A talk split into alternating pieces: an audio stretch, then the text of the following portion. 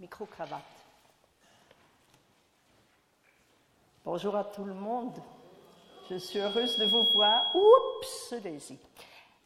Je suis heureuse de vous voir, de vous accueillir pour ce déjeuner jour de l'année, la Saint-Sylvestre. Alors, qu'est-ce qu'on fait le jour de la Saint-Sylvestre, le soir en particulier? Qu'est-ce que vous allez faire ce soir? Pardon? Ouais.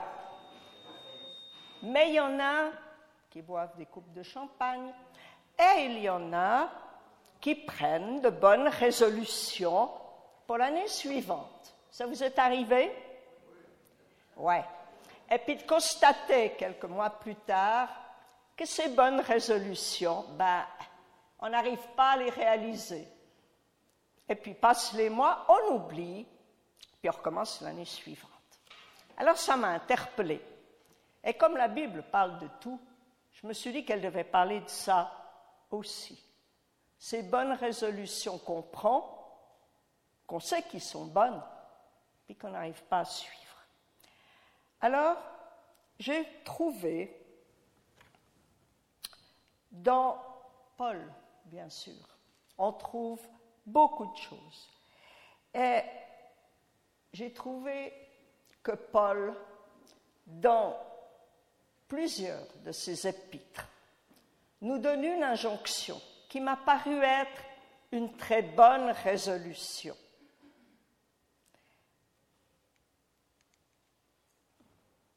Je finirai par mettre ça en marche. Voilà. Il nous a dit, ou plutôt on peut attendre encore un instant. Il nous a dit dans Éphésiens comme dans Colossiens qu'il il prend une image choc. Il s'agit de se débarrasser ou de se dépouiller du vieil homme, de la vieille femme, et de revêtir l'homme nouveau. En effet, il nous dit, faites donc mourir tout ce qui dans votre vie appartient à la terre, donc à notre nature humaine, c'est-à-dire l'inconduite, l'impureté, les passions incontrôlées, les désirs mauvais et la soif de posséder, qui est une idolâtrie. Il n'y va pas avec le dos de la cuillère. Hein. Ce sont de tels comportements qui attirent la colère de Dieu sur ceux qui refusent de lui obéir. Et vous-même aussi, nous-mêmes, nous commettions ces péchés autrefois lorsqu'ils faisaient notre vie. Mais à présent, débarrassez-vous de tout cela. La colère, irritation, méchanceté, insultes ou propos grossiers qui sortiraient de votre bouche. Ne vous mentez pas les uns aux autres, car vous vous êtes dépouillés de l'homme de la femme que vous étiez autrefois avec tous ces agissements, et vous vous êtes revêtus de l'homme nouveau. Celui-ci se renouvelle pour être l'image de son Créateur, afin de parvenir à la pleine croissance. Oui, quel programme Concrètement, de quoi s'agit-il? Parce que Paul ici ne fait pas un cours de théologie. Il nous donne vraiment des conseils, des injonctions de vie. Et il oppose deux modes de vie, deux manières de se conduire et de se comporter les uns avec les autres, dans la vie courante, mais aussi en particulier dans l'Église. C'est ça qu'il a le plus à cœur. Et nous pouvons, me semble-t-il, nous glisser sans aucune peine dans la peau des Colossiens d'il y a 2000 ans. Le vieil homme ou la vieille femme que nous étions autrefois, c'est-à-dire avant notre conversion, avant notre nouvelle naissance, comme on aime dire chez les évangéliques, il se comportait, nous nous comportions, comme le font encore les non-croyants. Il se laissait conduire sur la pente du mal par ses désirs terrestres et ses passions humaines au lieu d'obéir à Dieu. Peut-être par ignorance, comme beaucoup de nos contemporains, ou parce qu'il refusait d'écouter sa conscience et son sens moral. Dieu a quand même inscrit dans tous les hommes le sens du bien et du mal, mais on ne le suit pas toujours. Alors cet homme, ce vieil homme, suivait les normes du monde, de la société.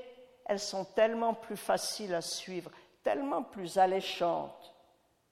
Je ne pense pas que nous ayons beaucoup changé. En tout cas, j'entends, 2000 ans après les Colossiens. Or, selon Paul, l'homme que nous étions autrefois a été crucifié avec le Christ afin que le péché, dans tout ce qui fait sa force, le mal, la souffrance, tout ça, soit réduit à l'impuissance et que nous ne servions plus le péché comme des esclaves. Par conséquent, l'homme ou la femme nouvelle, convertie après sa nouvelle naissance, c'est une nouvelle créature, écrivait Paul aux Corinthiens. Elle est unie au Christ par sa foi en lui. Paul va jusqu'à dire que les croyants baptisés ont revêtu le Christ, encore cette image d'une sorte de, vêtement, de manteau. Là, il le dit dans aux Galates, pour redevenir comme à l'origine, à l'image de leur Créateur, tel qu'il a été, que nous avions été créés, Adam et Ève, avant la chute. Leur être intérieur, le nôtre, une fois que nous sommes nouvellement nés, est renouvelé par l'esprit. Ce qui est intéressant, notamment, c'est que ce qu'il dit, il le dit dans des tas de lettres différentes. C'est donc vraiment un sujet qu'il a très à cœur. Autrement dit, le comportement de l'homme nouveau, de la femme nouvelle, devrait refléter ce modèle parfait qu'a donné le Christ et que les apôtres ont essayé aussi de suivre. Paul dit souvent, imitez-moi, sous-entendu, comme moi j'essaye d'imiter le Christ. Pratiquement, dans plusieurs lettres, Paul oppose les comportements caractéristiques des deux types d'hommes et de femmes. Pour le non-croyant, l'homme livré à lui-même, à sa nature déchue et à ses désirs trompeurs, on croit que quelque chose est bon pour nous, puis une fois qu'on le prend ou qu'on le suit, on découvre que ça nous fait que du tort. Donc, pour l'homme ou la femme que nous étions autrefois, Paul énumère, je l'avais déjà dit, l'inconduite sexuelle, le fait de tromper son partenaire ou n'importe quoi, l'impureté, c'est-à-dire les perversions, les passions incontrôlées, les désirs mauvais, la soif de posséder. On peut vouloir posséder de l'or, des biens, on peut vouloir posséder le pouvoir, on veut pouvoir s'imposer à une personne. La force de la soif de posséder a bien des facettes. Ces comportements, dit Paul, entraînent entre nous colère, irritation, méchanceté, insultes ou propos grossiers qui sortiraient de votre bouche. Et a dit encore, ne vous mentez pas les uns aux autres. Est-ce qu'il s'agit juste de se dire n'importe quoi Ou est-ce qu'il s'agit aussi de cette forme de mensonge très sournoise qui est celle de prendre une apparence d'homme ou de femme parfait, comme les pharisiens, en public, pour faire croire à l'autre que nous, on est parfait contrairement à lui, et puis la réalité, au fond du cœur, est tout autre. C'est aussi une forme de mensonge. Prétendre quelque chose, c'est de l'hypocrisie. Vous savez que la lettre aux Galates donne encore une liste bien plus détaillée. Et Paul affirme que de tels propos attirent la colère de Dieu sur ceux qui refusent de lui obéir. Et vous-même aussi, dit-il aux Colossiens, vous commettiez ces péchés autrefois. Aucun de nous y a échappé. Par contre, si l'homme, la femme, se laisse renouveler et conduire par l'esprit, cet homme, cette femme nouvelle peut et doit se débarrasser de tout cela, s'en dépouiller comme d'un vieux manteau sale et déchiré. Et dans les versets qui suivent dans la lettre aux Galates, Paul énumère les attitudes et les comportements concrets qu'il nous propose d'adopter. Et il le dit en commençant d'une manière magnifique. Ainsi, puisque Dieu vous a choisi pour lui appartenir, et qu'il vous aime, et qu'il vous aime, ce n'est pas parce qu'il nous oblige à le faire, mais c'est par amour pour nous. Alors, revêtez-vous d'ardente bonté, de bienveillance, d'humilité, de douceur, de patience. Supportez-vous les uns les autres. Je vous rappelle qu'il parle dans le cadre d'une église, pas pour un individu tout seul. Une église, une famille.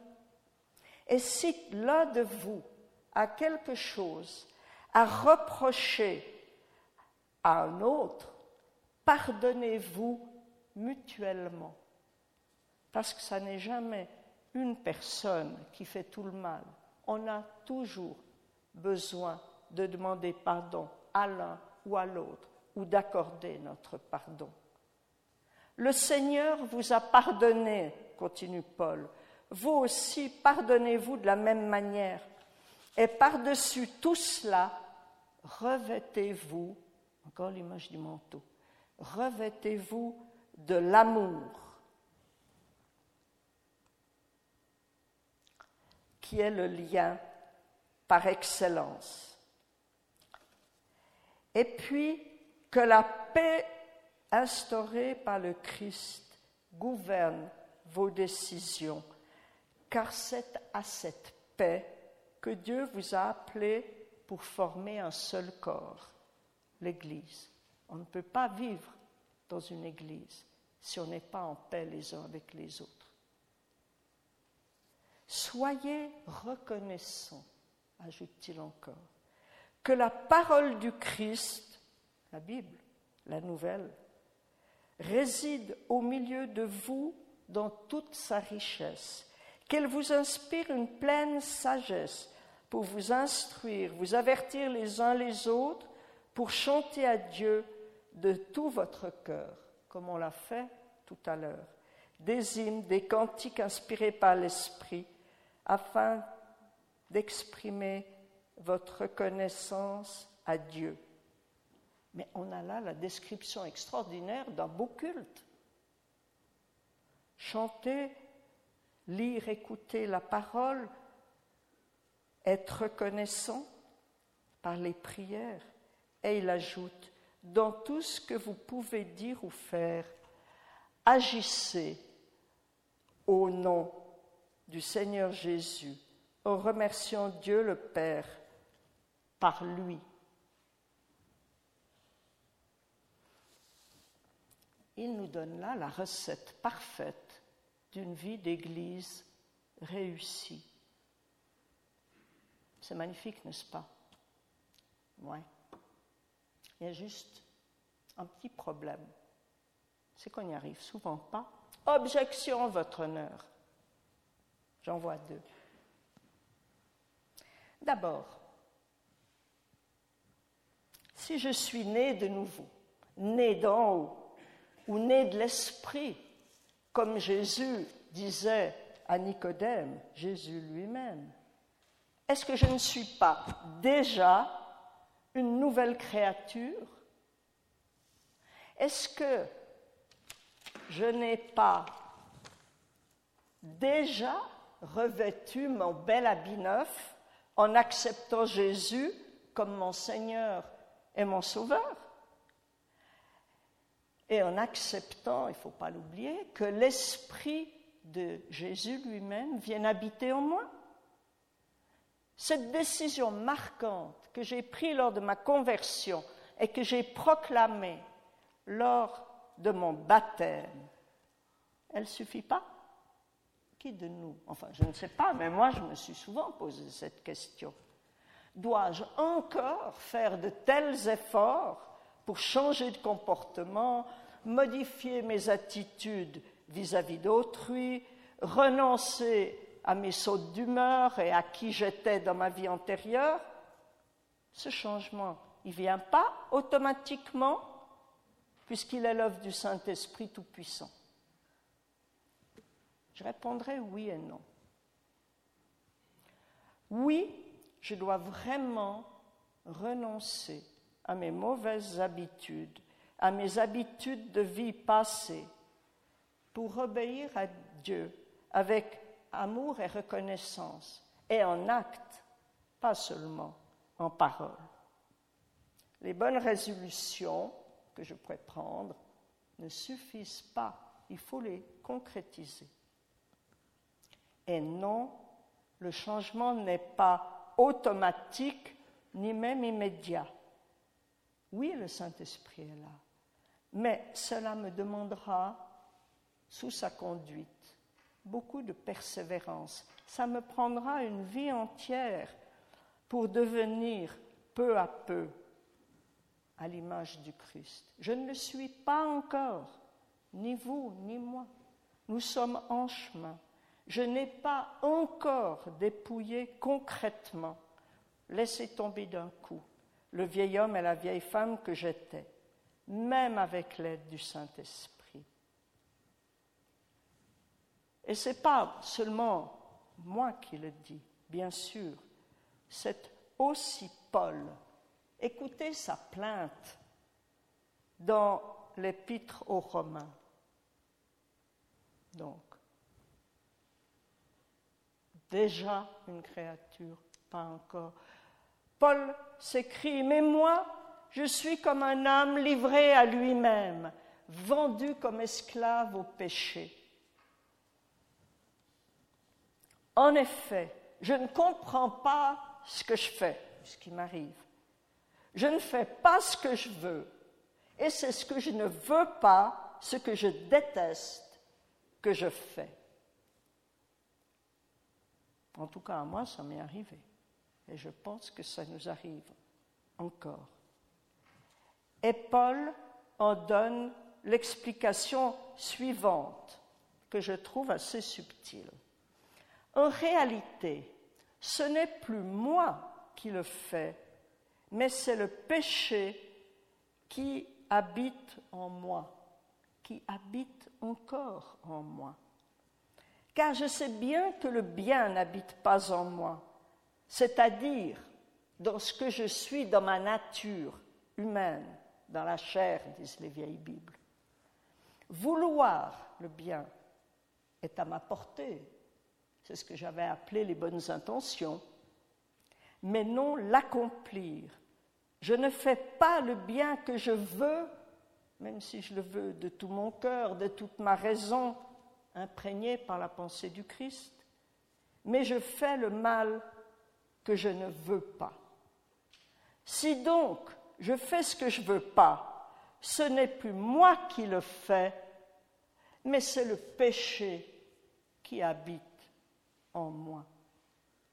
Il y a eu de grandes discussions pour savoir si Paul parlait de l'époque où il n'était pas croyant, de l'époque où il était pharisien, ou s'il parle de lui au moment présent. Moi, je pense qu'on peut le prendre, en tout cas ce que je ressens, c'est qu'on peut le prendre pour nous maintenant, même en étant croyant, même en priant, en essayant d'écouter l'Esprit. Il nous arrive de faire des choses que nous n'aimerions pas faire et dont nous avons honte après. Parce que l'être humain est divisé en lui-même. Il reste jusqu'au bout de sa vie divisé, tiraillé. Dans mon être intérieur, je prends plaisir. Attends, est-ce que dans mon être intérieur, je prends plaisir à la loi de Dieu, mais je vois bien qu'une autre loi est à l'œuvre dans tout mon être. Elle combat la loi qu'approuve la raison et fait de moi le prisonnier de la loi du péché qui agit dans mes membres. J'ai donc ma raison, mon cœur imprégné de la pensée du Christ, de son enseignement, et mes tendances humaines depuis la chute qui font que j'agis mal. Et Paul s'écrie, Malheureux que je suis, qui me délivrera de ce corps voué à la mort? Terrible constatation. Heureusement, Dieu qui prévoit tout, qui savait que ça arriverait, dans son amour pour les créatures, il a arrangé les choses. Il a trouvé une solution. Et vous la connaissez toutes. Paul s'écrit, Dieu soit loué. C'est par Jésus-Christ, notre Seigneur, que je serai libéré de la mort. En résumé, dit-il, pour conclure tout ce passage, en résumé, moi-même, je suis, par la raison, au service de la loi de Dieu, donc de l'enseignement du Christ, mais je suis, dans ce que je vis concrètement, esclave de la loi et du péché. Et cette division va durer toute notre vie. C'est pour ça que nos bonnes intentions, il est tellement difficile de les réaliser on retombe et on repart. Je ne suis donc pas délivré de tout péché, de toute tentation, pas encore.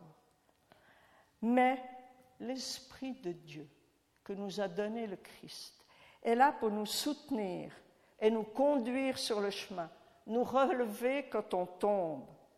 Nous ne sommes pas encore arrivés à la plénitude de notre ressemblance au Christ. Et nous n'y arriverons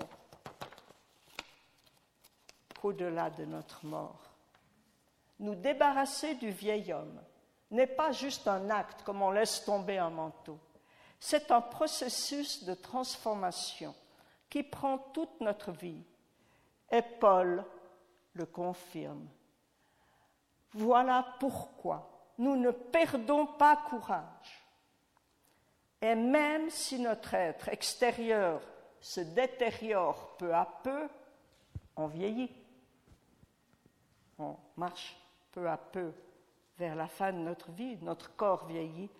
Intérieurement, nous sommes renouvelés de jour en jour. C'est là l'œuvre du Seigneur, c'est-à-dire de l'Esprit. Eh bien, heureusement que dans ce combat, contre les tentations du monde et de la société qui nous entoure, contre les tentations de notre simple nature humaine, nous ne sommes pas livrés à nous-mêmes et l'Esprit nous accompagne. Il faut vraiment s'accrocher à cet esprit, car clairement, dépouiller le vieil homme pour revêtir l'homme nouveau. Ce n'est pas une simple résolution proclamée sur une coupe de champagne le 31 décembre ou le 1er à minuit. C'est quelque chose de plus. C'est vraiment un engagement à renouveler notre combat chaque jour. Et je conclurai par cette phrase de Luther. Il est toujours magnifique, Luther, pour ce genre de choses. J'ai voulu noyer le vieil homme, a-t-il écrit, mais le misérable sait nager.